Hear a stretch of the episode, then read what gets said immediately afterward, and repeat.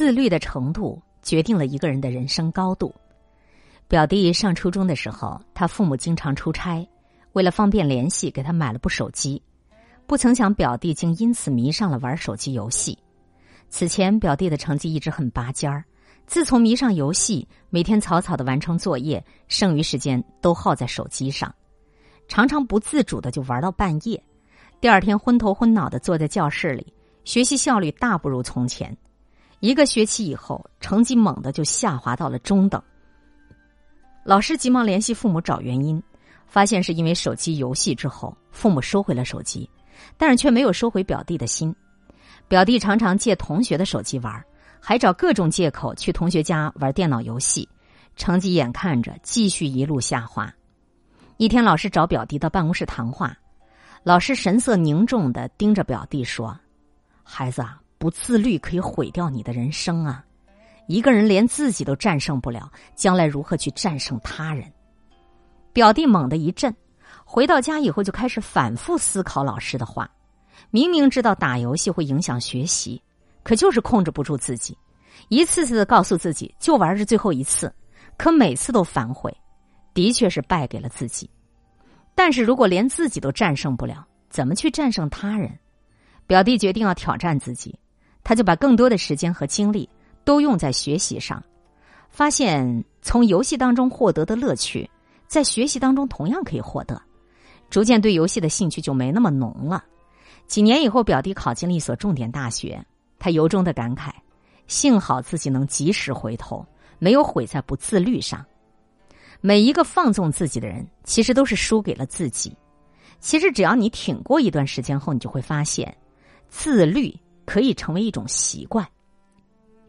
之前有拜访过一位老人，当时他已经七十多岁了，每天坚持六点钟起床，锻炼半个小时之后开始读书，八点钟吃早饭，上午写作两个小时，下午练字两个小时，晚上读报看新闻，一年三百六十五天，几乎天天如此。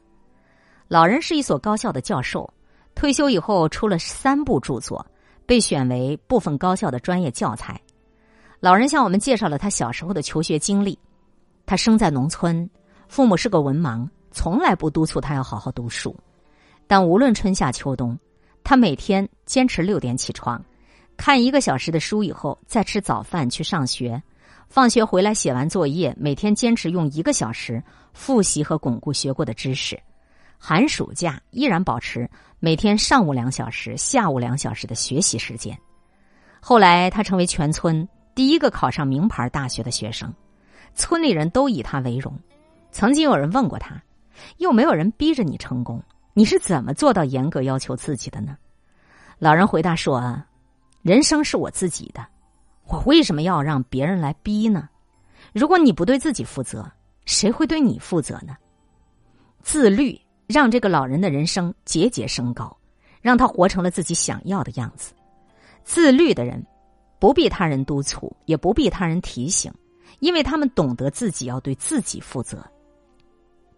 自律，这是一种自我反省，是一种素质，还是一种自爱，一种觉悟。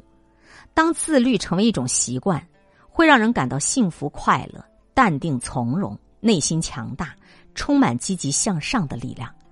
而一个约束不了自己、明知道不可为却为之的人，常常会感到沮丧。失落、愧疚，容易陷入不思进取、得过且过的恶性循环当中。自律的方式一般来说有两种：一种是去做应该做却不愿或不想做的事情；另一种是不做不能做、不应该做而自己又想做的事情。这种自我逼迫或许会让人感觉痛苦，但过一段时间你会感激自己的坚持，因为你避开了。在错误的道路上惨遭摔打，而在自律的道路上，你的人生会越走越顺畅。能够做到自律的人，常常有坚定的意志力，还有果断的品质，这些也是一个成功者必备的素质。真正的强者都是高度自律的人，你自律的程度将决定你的人生高度。你有多自律，你就有多成功。生活。一定会奖赏一个自律的人。今天会遇见什么人，会发生什么事，都有各种意想不到的可能性。分享传播有力量的文字，亲近感受真善美的观点和态度。空中和你相互勉励，保持微笑、淡定、从容的好心态。祝福有缘分在这里遇见的你，身体好，心情好。我是海林，欢迎来听，一切刚刚好。本节目由喜马拉雅独家播出。